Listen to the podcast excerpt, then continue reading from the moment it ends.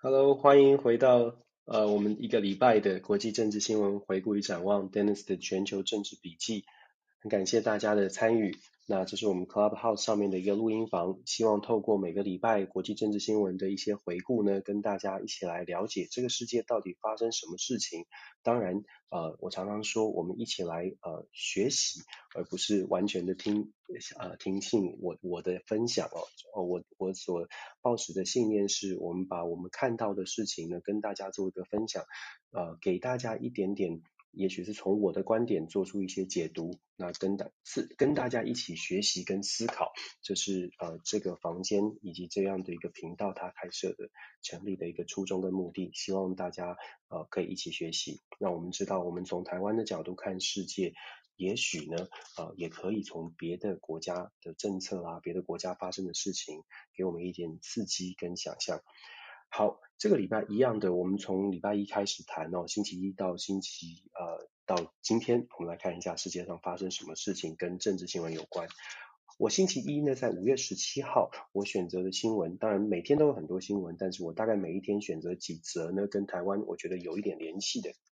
跟大家做分享，星期一世界发生什么大事呢？五月十七号，美国跟欧盟呢，事实上有签订一个联合的声明，是由欧盟的贸易代表跟美国的贸易代表戴奇共同签署一个联合的声明。这个联合声明谈什么呢？欧盟跟美国决定啊，欧盟决定暂时终止，本来六月一号要呃要开始加注于美国呃超过四十亿美金。货品的这个呃关税，那当然这个关税它的项目包包含的很杂了，这四十亿的美金的货品，它的呃包括的项目像是威士忌啦，像是摩托车啦，像是一些船舰，还有一些零组件。并不是非常非常大的额度，但是这个动作，这个联合声明，欧盟决定暂时终止啊六月一号的这个关税呢，百分之二十五这个关税哦，事实上它有一个蛮重大的象征的意义。我们知道拜登政府上台一直以来呢，一直都在强调所谓的多边的主义，一直都希望可以把呃美国跟欧盟的关系重修旧好，因为过去在拜呃川普时期，实在是让欧盟的国家对川普对美国很灰心哦，甚至是非常不喜欢川普的政策。呃，因为都是单向的，觉得美国优先最重要。美国在川普时期呢，事实上也加加在加征欧盟的铁百分之二十五的关税，以及铝制品的进呃。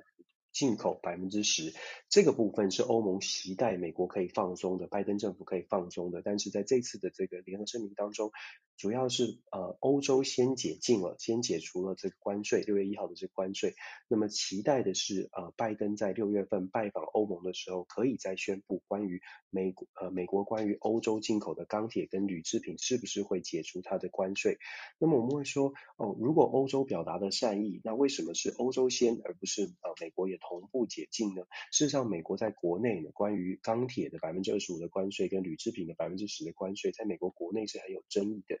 美国国内，大家如果记得的话，川普跟拜登在选举的时候，大家都会说所谓的铁锈地带哦，就铁锈地带它的选票是很重要的。那铁锈地带基本上像 Pittsburgh 啊，就非常传统的、很非常有名的钢铁城市，像这些城市，像宾州啦，像啊、北部的这些铁锈州。在钢铁跟铝制品的相关的产业蛮多的。那过去呢，事实上就因为这个川普。这个这些加征关税的政策，让川普得到蛮多的支持，在铁锈州得到蛮多的支持。这也是为什么拜登到目前为止还没有松口，说到底是不是要赶快的把关税去做一个调整。因为如果拜登单呃决定要把这个对欧盟的这些呃关税调整的话，有可能在美国国内他会掉选票。那当然了，我们说不是全部的事情都要考虑选票，可是政治现实他也必须要顾及到在铁锈州的民主。党的国会议员，所以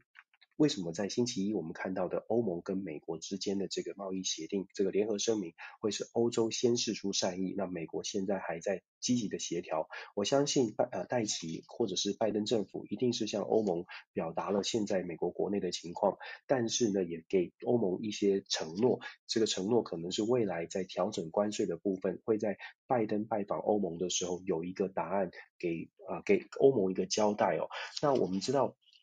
呃，现在对于欧盟跟这个联合声明当中有一个值得注意的点呢，是说欧盟跟拜呃欧盟跟美国签的这个贸易联合声明当中，特别去强调国安问题。他们强调说，欧盟跟美国现在在国家安全上面有共同的利益，不不论是在国内或国外。所以在国家安全有共同利益的情况之下，像贸易啊、关税这些这些问题，就可以想办法做做一个融冰，不需要再太太过纠结，而且呢，在透过贸易战也有可能可以帮助到呃双方，这边讲的是欧盟跟美国双方在未来国家安全的准备上面有一些更好的合作的基础。那当然大家可以想象哦，这个哦这个基本上的所谓的国安议题，针对的是来自中国。那我们刚刚讲到的钢铁的问题，其实针对钢铁的问题呢，美国现在有可能跟欧盟所谈的，或者是有跟欧盟有一个共同的担忧，主要是来自于中国的钢铁，中国对外销售的钢铁，所以是不是拜登政府可以拿中国的钢铁对外销售，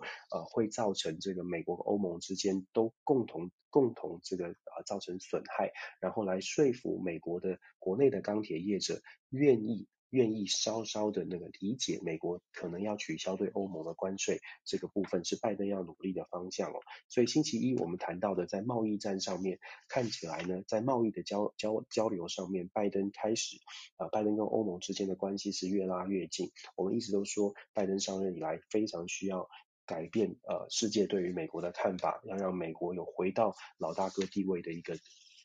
呃，这个努力的方向是这样，目标是如此。现在看起来，在欧洲的部分，好像在贸易上面也有这样的一个，这这个交出这样的成绩哦。那六月份大概拜登拜访欧盟之后，就会有一个比更明确的答案。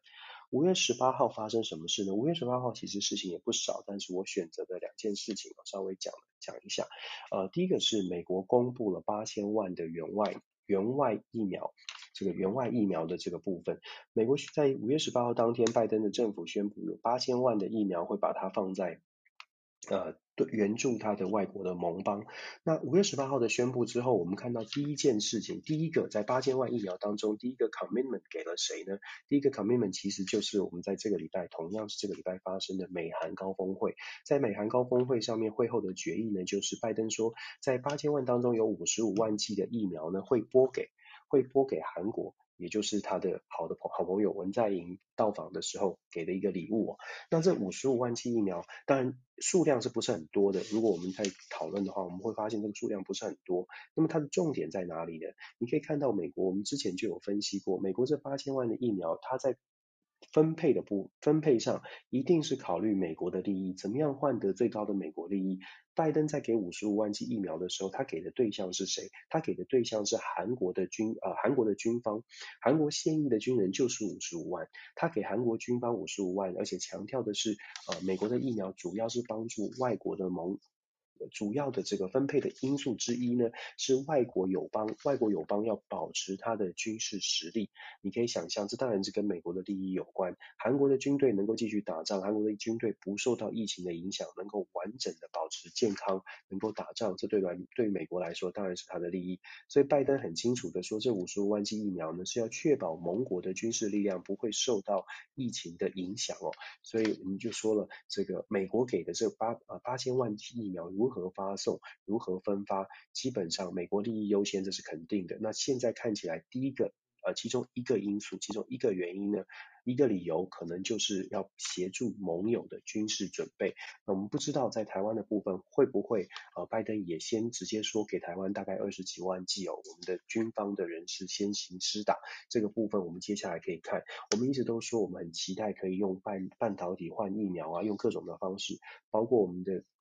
台湾驻纽约代表处的办呃呃经文处的处长李光章大使呢，他也公开的也呃也也呼吁也宣宣布说，台湾很愿意用半导体来跟美国进行交涉，因为这是疫苗的交涉，因为这是人道的问题哦，确实是如此。那我们也看到韩国也真的是用半导体，虽然不是很直白的。呃，其实已经很直白了，真的就是用半导体的投资哦。韩国企业两千两百五十亿的企业在半导体跟电池的投资呢，换得了呃第一步是五十五万剂的疫苗，接下来还有莫德纳愿意在美韩国设厂来生产，这些都是韩国换到的。那我们期待在半导体的合作上面，可以台湾也可以是不是可以在疫苗上面呢争取到更多？呃希望啊，希望不只是考虑到台湾的军方，可能可以给台湾更多的疫苗。这个是在五月十八号的一个消息。那五月十八号事实上也有另外一个宣布，宣布也是跟韩国有一点关系哦。五月十八号。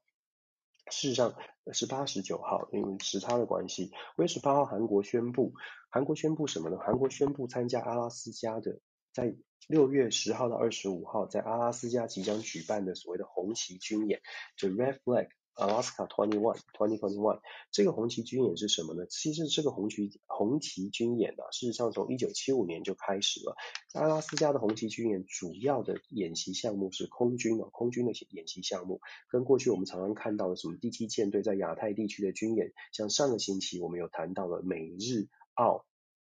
对，美日澳法这个军事演习在日本所举行的这个比较小规模几百人，然后演习这个登陆、反登陆以及这个呃空降等等的这个军事演习呢。是比较小规模的，那它是海陆的海陆的联合，那空军的部分就比较少。那红旗军演呢，就是特别针对空军，由美国的第七呃航空大队主导的这个红旗军演呢，本来是日本的航空自卫队本来就在本来就要加入，那现在五月十八号韩国政府宣布要加入，那宣布加入这个规模大概是一千动员大概一千五百。人的军力大概出动大概一百架的战机，目前的规模是这样。主要操演的呃项目就如同我所说的，这个跟空军有关，所以主呃重点是在空军的这个空战当中的，如果在空战当中的接战的部署啊跟演练，这个尤其尤其是联合演练，我们知道呃战机在空中啊，你要跟盟邦做一些交流啊、做一些合作的话，事实上一定要经过实战的操演哦，呃。自己自己国家的空军在空战当中做一些合作，都需要演练，更何况是跨国家，可能跨语言跟跨战术战略。所以在这次的空，所以所以红旗军演，空军的联合作战演习其实是蛮重要的。那韩国加入了，它背后的政治意涵为什么更加重要呢？我在可能很其他平台有稍微谈过，背后的政治意涵之所以重要，是因为韩国在过去三年都没有加入红旗军演，为什么？因为在二零一七年，我们说了很多次哦，文在寅二零一七年啊。因为这个中韩贸易出现了问题，在萨德飞弹防空系统建制的过程当中被被中国大力的批判，然后乐天集团被迫整个退出中国市场，导致韩国政府文在寅呢当当下就决当时决定了所谓的三步政策，第一个是不建制萨德，第二个是不不加入呃这个美国的航空飞弹系统，呃在区域的飞弹航空系统，第三个最重要的就是文在寅当时的承诺。是不会参与美日韩三国的军事联盟哦。那这个五月十八号的这个动作，事实上就是某种程度上面来说。基本上是啊改变了文在寅当时的三不政策，呃至少是压到了这个灰色的地带哦。他虽然是没有签下所谓的美日韩军事同盟，可是已经开始恢复了美日韩的军事的演习的合作。所以对这个是不是释出一个善意呢？其实我觉得是的。什么说是怎么说释出善意呢？我们看时间点，五月十八号宣韩国政府宣布要回到美日韩的这个军事呃这个军事演习。五月二十一号当然就是所谓的呃美韩高峰会。最重要的这个礼拜的最重要的重头戏，所以在五月二十一号之前，先宣布美国加入这个呃三三国的军演。事实上，它就是我个人觉得它就是一个伴手礼的概念，带给美国传递给美国一个讯号。美国一直都希望韩国在美国跟中国之间可以稍微的向美国靠近。那五月十八号这个宣言呢，是这个宣布呢，事实上就是一种善意哦。呃，它可以更晚宣布的，因为我们知道时间点军演的时间点，事实上在六月十号到二十五号。所以时间点公布的时间点就比较值得玩味，这也是为什么说他公布的时间点，它背后的政治目的其实是让美国有更好的，给美国带来一点啊更多的善意，在文在寅出访之前，有这样的善意可以换得更多的好处哦，大概是这个概念。五月十九号星期三。呃，星期三事实上有发生什么事呢？一样的，国际上面发生很多的事情。我们上个礼拜谈很多的以巴的冲突，那这个礼拜当然以巴冲突我们还继续在关注啊，是不是真的可以呃平缓下来？现在目前在以色列跟巴勒斯坦之间呢，没有军事的冲突，但是如果大家看国际新闻，就会发现当地的这些啊、抗议啊、抗争啊，族群之间，阿拉伯裔跟以色列呃以色列的人，事实上在以色列的阿拉伯裔的抗议还是不断的。那加沙走廊这边其实还是有动呃小小小部分的骚乱哦，所以未来这个和平协议、停停火协议是不是能够真正的保持呃长期的和平稳定，这个还要后续观察。为什么会谈这个呢？是因为五月十九号呃又有五月十九号是谈到了这个摩洛哥呃把难民潮当作武器这件事情。五月十九号发生的是摩洛哥很多的难民呢，就是有呃游泳渡河。到那个西呃西班牙所属的一个飞地，在休达的这个休达港这个城市，休达是一个西班牙的呃跟西班牙没有没有土地上陆呃陆地上没有连接，是跨越了这个。呃，直布罗陀海峡在对面的一个一个海港的城市，它是一个长期的这个呃西班牙的领地，它叫飞地。我们说小时候学地理有学到，飞地就是一个国家的领土，但是距离跟你自己的本土本母国是没有连接，没有土地的连接的。那飞地这个呃休达这个城市跟摩洛哥是非常近的，事实上走路就可以过去。如果大家查地图，在非洲的北非的右右右边的右上角，你可以看到摩洛哥的。摩洛哥的人事实上透过边境，如果摩洛哥边境故意不管制的话，很容易用走了就走到了休达这个城市哦。那为什么过去有管会管制，这一次一下子涌入了八呃七八千人，从摩洛哥阿拉伯，尤其是阿拉伯裔的阿拉伯后裔的这个难民呢，在阿拉伯地区或者是这个北非地区的一些难民，透过从摩洛哥从陆路从水路到达休达，然后为什么摩洛哥不管制呢？因为摩洛哥要报复西班牙，去援助呃西撒哈拉沙漠的独立运动。西撒哈拉沙漠一直都有独立运动的组织，他们的领袖呢叫做加里哦，加里将军七十几岁了，他得到了 COVID-19，需要医疗的救治。通常呢，西班牙跟摩洛哥一直以来，西班牙跟摩洛哥关系并没有很糟糕。那基本上，摩洛哥跟西班牙有一个共识，就是如果说牵涉到任何西呃西撒哈拉沙漠地区呃的议的这个这个争议的时候，都会有一个政府之间的互相的通告。呃，西撒哈拉沙漠的地区事实上现在是摩洛哥的属领摩洛哥的领土，在法律上是摩洛哥的领土哦。那当然，西撒哈拉沙漠地区一直在争取自己的独立。那呃，西班牙这一次基于人道的立场去医疗，提供医疗的援助给这个加里将军，那他是这个西撒哈拉沙漠地区独立运动的领袖，那提供了这个医疗援助呢，让摩洛哥非常非常的不满，认为说西呃西班牙好像在帮助西撒哈拉沙漠地区的独立运动，好像给予一些助力，虽然西班牙一直在强调它只是人道的立场的救助，但是呃摩洛哥当然非常不高兴，所做出来的行动，摩洛哥所采取的行动没有直接。的这个外交的这个这个这个呃呃抗议啊，而是指呃很间接的把边境的管制松绑了，让这个修达城市呢一下子西班牙所属的修达市呢一下子涌入了七八千千名的难民，当然对修达的这个负荷，警力军力的负荷是很大的。那呃。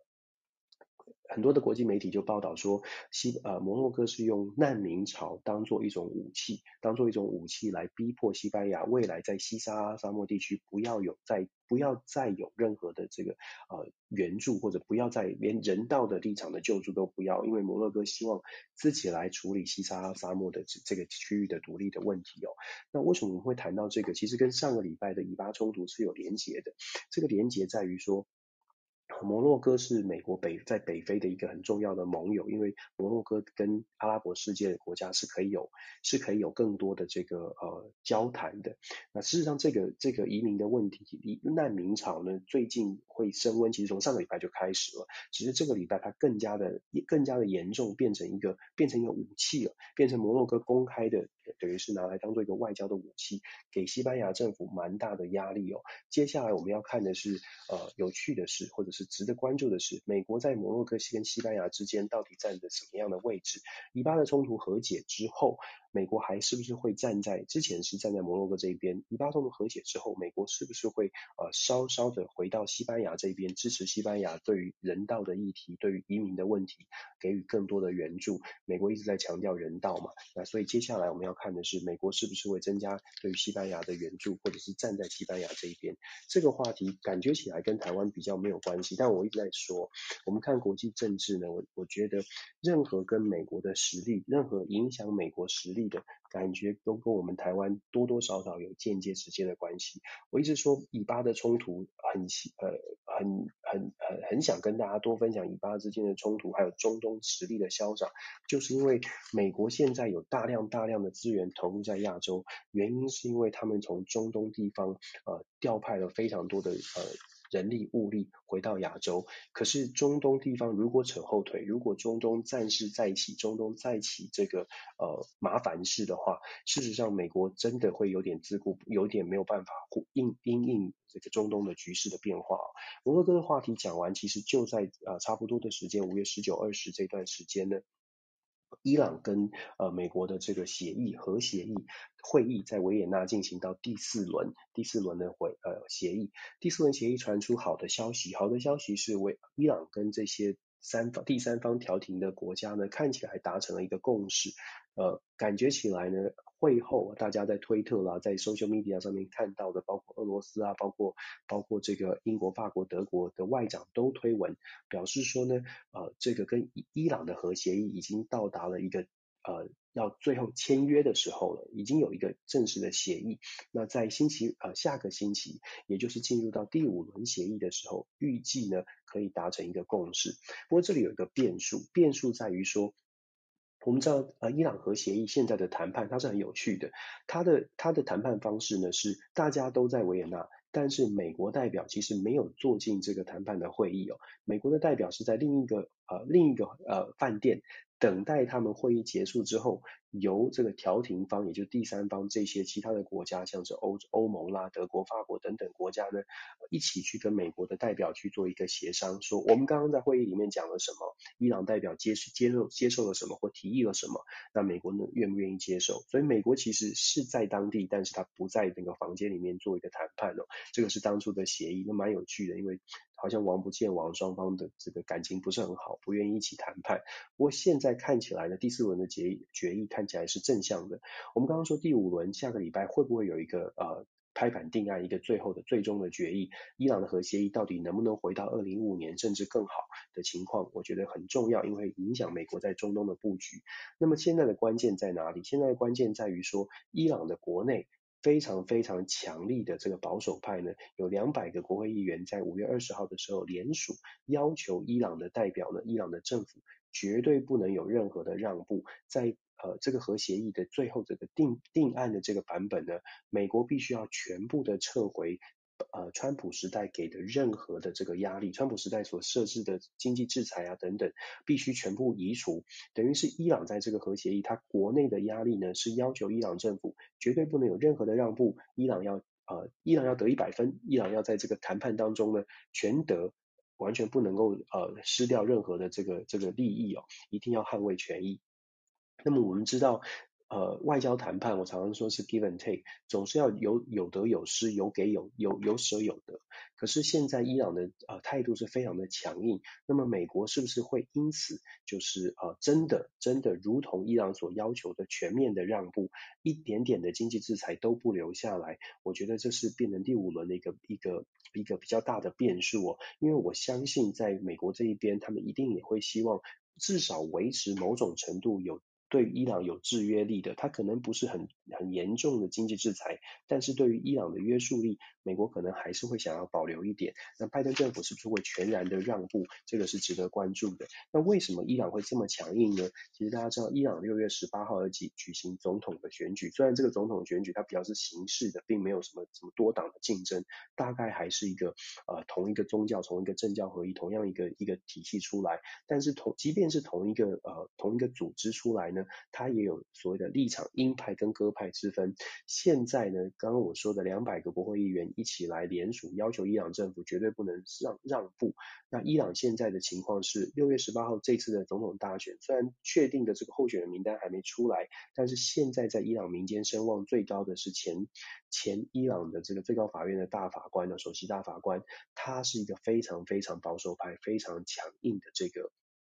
呃。激不能说激进派，但是绝对是鹰派。鹰派的意思是它其实是很反美的。所以在伊朗的核协议上，如果说呃现在的比较中和的政府愿意去接受核协呃现在谈判出来的核协议，可能让美国保有一点点的经济制裁的这些条约，如果是这样，有可能在六月十八号之后，现在签的这个有任何让步的核协议都有可能被推翻。这就是我刚刚说的这个第五轮的协议，就算签署了核协议，还是有很多的变数。那接下来呢？六月十八号的总统选举，伊朗自己的总统选举，当然也会有强有蛮明显的呃蛮显著的影响哦。这些都是在下个星期在第五轮的选呃第五轮的伊朗核协议谈判当中，我们可以去观察的。我还是要强调，伊朗核协议对于也许在台湾的朋友觉得很遥远，很遥远。但我必须说，我们如果跟美国的，我们现在台湾跟美国的关系是非常近，它不是我们跟美国友好这么简单，而是在国际的实力上面，呃，美国的力量是不是能够投入投注在亚洲，投注在所谓的印太战略上，跟我们整体的安全跟整个台湾未来的发展是有关系的。这也是为什么我们会那么那么关注说整个世界的局势，尤其是美国在世界各国它在外交手段或者军事准备上面、军事布局上面。跟台湾为什么关系这么大？那接下来五月二十一号，我们知道最重要的话题就是美韩的这个啊，五月二十号其实还有一件事情是俄罗斯哦，美俄之间在在冰岛雷克雅维克也有做一个也有做一个这个会面。那基本上呢，我们也说过了，美俄之间事实上它在这个呃未来呢，六月份即将要会面了，六月份要见面哦，六月份见面这件事情也是影响兹事体大，兹事体大。这个美俄的谈话，事实上，呃，呃，不只是美俄谈话。六五月二十号，事实上，它是一个冰岛的。冰岛在冰岛的一个亚维克，其实它是一个北极理事会。那北北极理事会做了什么事情呢？北极理事会第一有几件重要的事情。第一是俄罗斯就担任了这个主席，北极理事会接下接下了北极理事会的主席，并且北极理事会在六月五月二十号签订了一个十年的十年期的计划，发展北极的计划。我们上之前上个礼拜我们有跟大家一直说北极很重要，北极很重要，因为现在北极融冰啊等等，大家可能想都没想过的事情，现在看起来俄罗斯在北极的开发上。上面占了一个主导的地位，呃，设定了所谓的二零三零的计划。大家有没有发现，其实很多很多计划都是十年十年。韩国也是二零三零半导体愿景，北极也有二零三零的愿景哦。二零三零的愿景呢，当然主要整个 package 主要的包装是说环保啊等等议题，但是重点是共同开发。北极理事会的决议是说，大家要共同开发呃北极的资源，然后共同维护北极的这个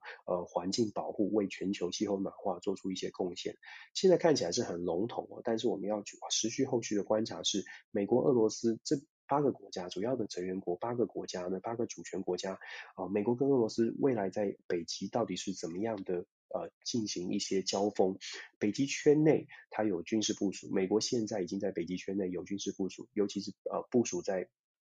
部署这个轰炸机在俄罗斯的后院。对于俄罗斯来说，未来的北极呃。真的不只是能源开发，也是一个军事部署。这我们稍微有谈到，后续我们一定会还一一定还会看到关于北极的很多的话题。啊、啊、呃，全球化的时代，每一个世界上每一个角落，你可能会发现意想不到的这个重要性。那五月二十号是有这个北极理事会签，俄罗斯主导未来十年，然后签订了呃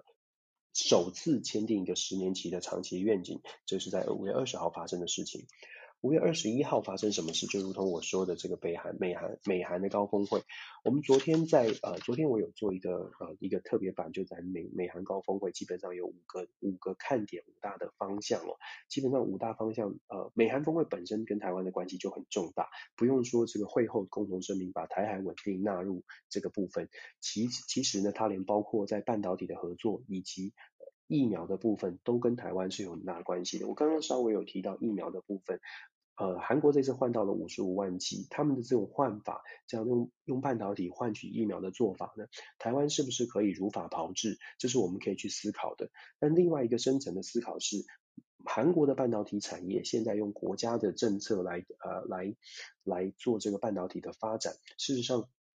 呃，我觉得台湾是真的，真的也需要用国家队的方式，因为韩国现在这这个国家政策，他们发展的半导体，它考量的是如何能够打入美国的半导体产业链，这个是我觉得在台湾可能要去思考的。韩国它不只是投资美国，他的做法是希望可以打入美国的产业链，然后未来呢跟美国有更多的连接，连接到可能必须变成美国要依赖韩国的产业链，啊、韩国的半导体产业哦，所以这个部分也许台湾可以作为作为一个思考。那换疫苗的部分，如同我所说的，它确实至少韩国演绎给我们看的是确实有有这样的一个机会，有这样的机会可行，所以我们是不是可以可以做得到？我觉得这个这个是呃。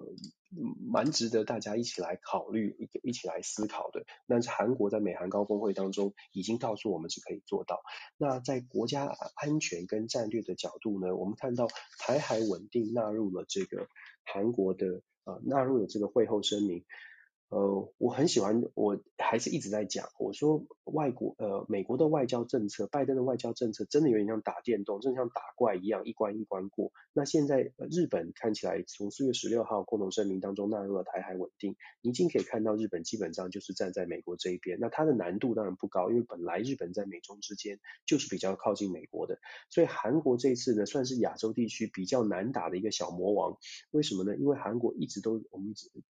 一路分析下来，大家都知道，韩国一直想要跟中中国保持一定的关系，毕竟韩国跟中国的地理位置比较靠近，而且韩国跟中国的经贸的总额呢，事实上，呃，外出口的总额是事实上是呃韩国跟日本跟韩国跟美国以及韩国跟欧盟的加总，所以你就可以想象为什么韩国一直很不愿意去得罪中国，所以在美中之间的这个关系呢，其实它都一直保持着从踩在那个钢索上，希望可以维持在中间，但是。但是我说这次我们可以看这次美韩峰会的会后的决议，韩国至少在公开的场合口头上面说会把这个台海稳定纳入一个韩国跟美国合作的一个重要的考量了，重要的合作项目。其实某其实基本上这个就是呃向美国稍微靠拢的一个一个迹象。但为什么会这么做呢？呃，简单的分析是韩国现在形势比人强。文在寅需要美国比比美国需要文在寅来得多，这也是为什么文在寅一直想要呃美国在北韩上面给予合作，可是美国只说我给你一个大使，我给你一个全权大使，那你就找他吧。那北韩的问题，美国没有设立时间表，韩国也知道，美国现在可能不会这么积极来处理北韩的问题，只要美美国呃只要北韩不乱啊、大概短期之内不会有太大太大的什么。呃，跟文在跟金正恩会面，拜登跟拜金会或金拜会，这个这个呃难度是非常高的，应该不太可能。拜登政府已经表明了没有这样的一个计划。那其实啊，我们很直白的说，在北韩的问题上，美国非常清楚，呃，核弹的部分，朝鲜半岛去核化，它是一个理想，它是一个愿景，但是呃很难落实，因为以北韩的国家的情况，没有核弹。就像没有穿衣服，我昨天有分享过，没有核弹就等于是就像是没有穿衣服。那你愿不愿意没有穿衣服？这个是呃对北韩来说，它是一个生存的生存的工具，生存的一个重点。所以你要他放弃核武，你必须给他很多很多的安全保障。问题是什么样才能让北韩的金正恩觉得他的政权是稳定的？毕竟他并不是一个民主国家，并不是由人民选出来的。你可以看北韩的整个呃北韩的军队军队准备有多么惊人，就知道他。超过一百多万的军啊现役军人哦，基本上全民皆兵。那在全民皆兵的情况，他就可以给人民更多的更多的压力啊，来来确保他的政权稳定。核弹是北韩可能很难放弃的事情，所以目前看起来呢，北韩美韩这个峰会。呃，我自己的解读，我个人的解读会是，拜登真的是姜是老的辣哦。基本上在这一次的会议当中，小小的成本，无数万剂疫苗跟未来 Moderna 可能可以到到韩国去生产，再加上这个一个北韩的特使孙 King，他是非常资深的韩国跟韩国事务的外交官，也曾经参加过当年跟北韩的这个六方会谈，也是美国的代表。那给一个特使无数万剂疫苗，呃，基本上。就得到了韩国，呃，看起来啦，是稍稍的把韩国跟中国之间的关系稍稍的拉得远一点，在呃美日韩的军演也加入了，现在呃这个台海稳定也纳入了共同宣言，所以其实美美日韩的呃美韩的高峰会呢，五月二十一号的这场峰会，拜登应该是得分不少。不过有趣的是，刚刚网友有跟我分享的是，有趣的是韩国自己国内呢，媒体现在在第一时间的反应看起来是给予韩文在寅非常高的评价哦。呃，有一些报道，甚至有一些专家学者在韩国自己的专家学者是给予文在寅 A plus 的成绩哦，就说打分数打到 A plus，然后强调说虽然不是满分，但是也很棒。呃，那我我从我我的分析是，我觉得文在寅是可以交代，大概是及格。所以你看，呃，我的我的角度跟韩国学者、韩国媒体的角度就有蛮大的落差。同样的，跟大家来做分享，希望大家来排，大家来想一想，呃，大家来评分吧。觉得说我们刚刚这样解析完之后，你觉得是不是文在寅得了大得了高分呢？如同我所说的。两百五十亿的半导体投资在美国，如果你真的要从非常正向的角度来看，这个两百五十亿投资的半导体，事实上有可能对美国产生长远的影响，拉近美韩之间的关系。可以，你可以把它解读为大大的加分，但是你也可以把它解读为这两百五十亿不见得会有真的对美国产生重大的影响。基本上等于是拿两百五十亿的半导体换取这个五十五万剂的疫苗，那算不算是合理？算不算是划算？这个就呃一样的。资讯在在在面前，正面反面，呃，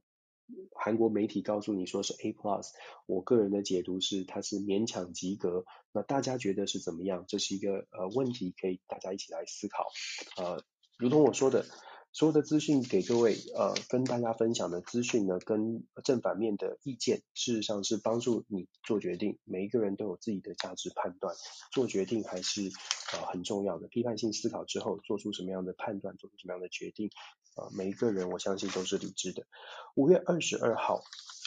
到了这个呃周末，周末其实啊，我们其实分分享呃国际新闻，我通常都是分享礼拜一到礼拜礼拜五，但礼拜六呢发生什么事情？礼拜六发生一件事情，跟未来接下来我们很值得观察的一个问题是有关系的，就说刚果刚果民主共和国在非洲的刚果民主共和国，我们今天讲两个非洲话题，有一个摩洛哥，一个刚果。刚果民主共和国发生什么事？大家在台湾看新闻可能看到这个小花絮，因为大家比较关注疫情。刚果民主共和国发生了火山爆发，这个呃尼拉贡哥火山在戈马市，刚果的这个两百万的大城市戈马市附近的这个火山爆发了。那距离上一次爆发已经将近二十年，上一次是二零零二年了，当时爆发造成了十二万人流离失所。为什么会注意到这个话题？第一个，它是火山爆发，这个比较少见，这是一个呃自这个天然自然的现象。那当然它是一个天灾，可是这个天灾会影响什么呢？呃，我说这个新闻我们拿出来讲是后续可能我们会看到一些后续的状况，什么状况？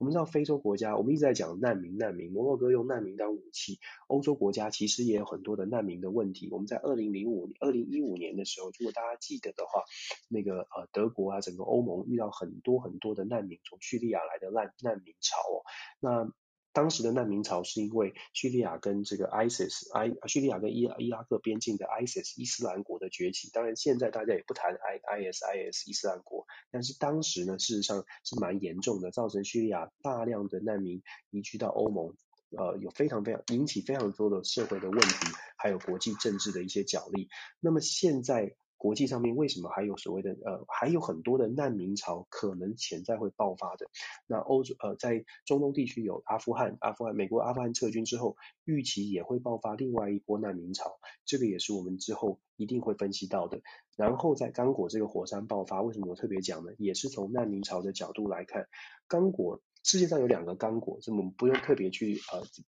没有办法太多的时间去讲。但基本上，我们这次爆发只是民主刚果。民主刚果呢，它是中非的一个大国，是事实上是非洲的第二大国，人口有七千五百万人哦，呃，土地面积大概是美国的四分之一。我们讲到火山爆发，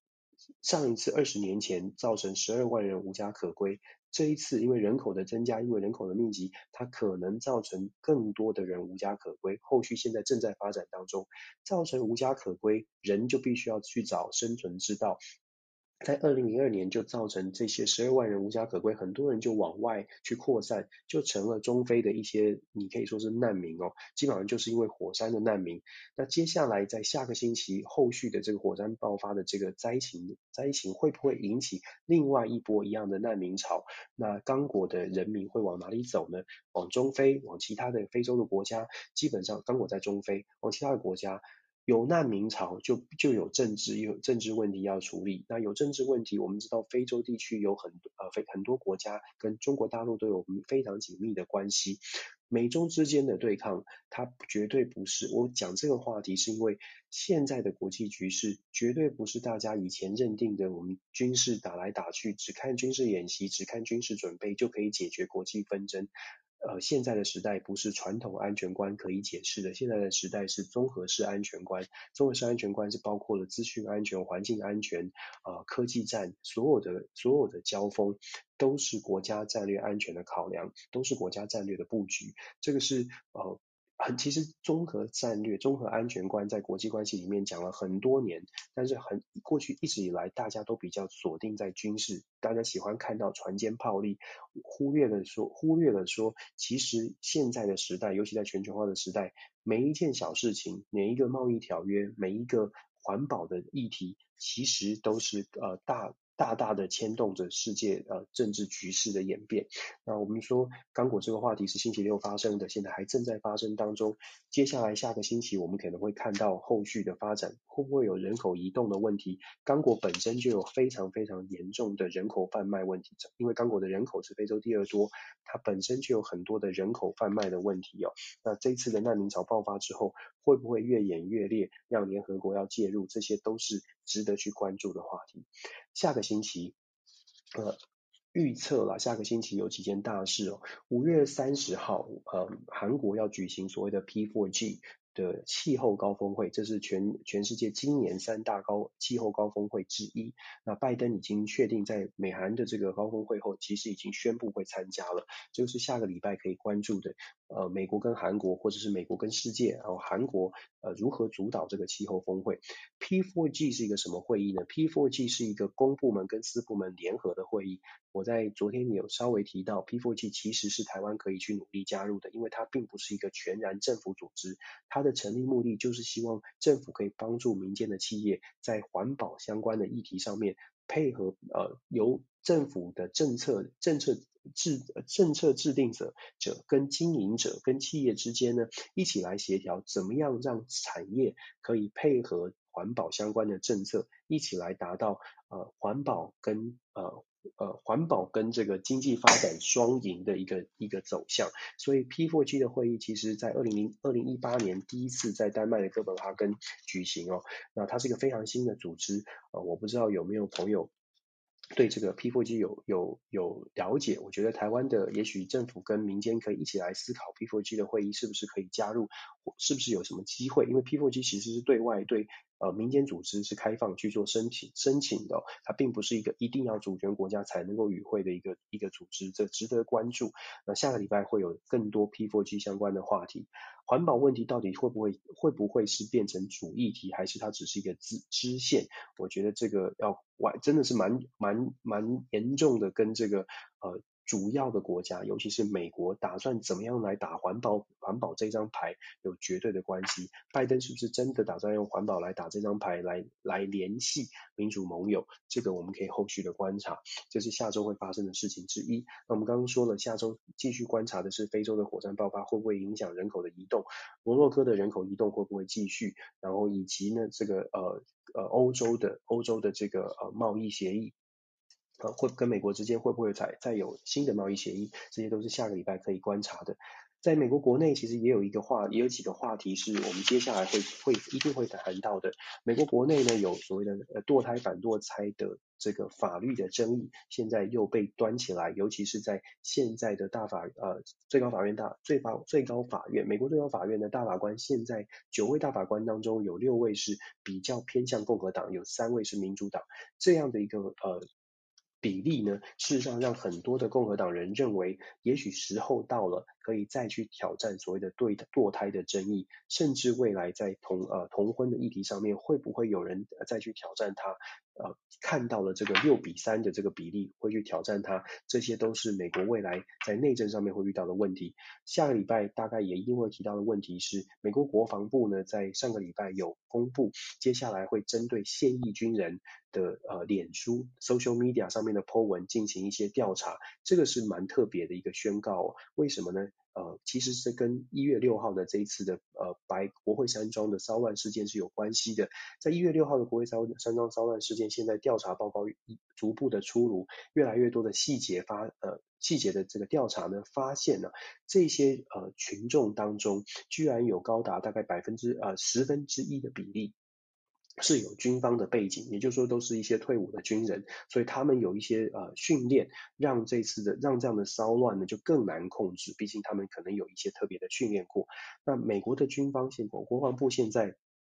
非常正非常严重的去呃认识这个问题，因为美国国美国的国军呃。到目前为止，并没有一个特别的规范说，如果你是军人，你不能参加极右派的组织，你不能参加三 K 党。比如说，美国按照第一呃宪法第一修正案保障人权，所以你本来就有参参加任何政党、任何任何组织的权利。可是加入组织，在加有的这些呃，你本身是非常激进派的，也也许极左，也许极右，你加入这些组织非常呃极端的组织，然后你再加入到部军队当中进行一些军事训练，在你。几呃几年的军旅生涯退伍之，后事实上你的整个的呃我们说呃只能战斗啦、打架的技能又提升了，那是不是造成美国社会未来在抗争行动行为当中更要付出更高的成本，才能够有一个呃缓和的这个才能够成功的缓让让这个骚乱缓和下来？这个是美国国防部在上个礼拜开始进行呃有做出一个正式的预告，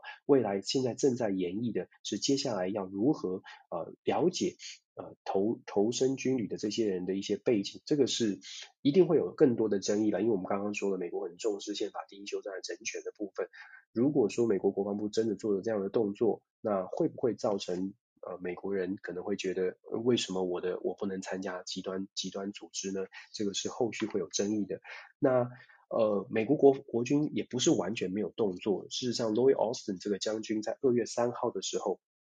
今年的二月三号，他上任不久，他就已经公公布了一个行算算是军方内部的一个行政命令。这个行政命令讲的是啊，要求美国国军的美国军方的各个单位各个单位每两个月一定要有一天花时间在在处理所谓的多元族群跟这个呃对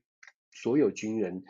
营区当中所有军队里面的军人呢进行一些族群融合的一些教育。这以前是美国。比较少见的一个状况。那欧亚森上将军上任之后，发现了美国的军方内部有蛮。蛮一定比例吧，不能说很严重，但是至少有一定比例的人，他的对于族群的认知其实是蛮极端的，所以要做出一些改变哦。这有点像是我们在台湾当兵的朋友都知道所谓的举光日，那美国现在居然在执行，可能有有一个举光日的概念，现在规定是每两个月要有一天，两个月内一定要有一天举行这样的举光日教学活动，让美国的军方内部的族群融合呢，可以呃更更完善一点，更妥善一点。长期的影响是，也许他们退伍之后不会继续这么的极端，这么的走偏锋。呃，一身好本领啊，要用在对于美国啊、内部安全有有社会稳定有用，而不是说啊、拿来作为抗争，然后变成跟军警对峙的这些技巧。这是美国的呃内部会遇到的一些问题，我们可能接下来也会分析到的。以上谈了非常多跟这个礼拜有关的国际政治的新闻。韩国、日本的动态还是我们台湾最关注的啊。今天没有特别讲东京奥运，东京奥运也是骑虎难下，国际奥会非常强硬哦。呃，下个星期一定还会有争议。六月份进入到六月份，东京奥运已经到了最后的筹备阶段，日本现在非常的尴尬，因为投入了超过两百五十亿美金以上，那要不要继续办下去？对于日本来说，尤其是对于日本政府来说，它是一个非常头痛的问题。民间反弹的声音那么大，东京奥运如何走下去？呃，未来几个礼拜，我们一定会有更多的机会跟大家分享。感谢大家的参与，感谢大家的聆听。我们这个礼拜的一周国际政治呃新闻的回顾跟展望呢，呃，到这边告一个段落。那感谢大家的收听，谢谢。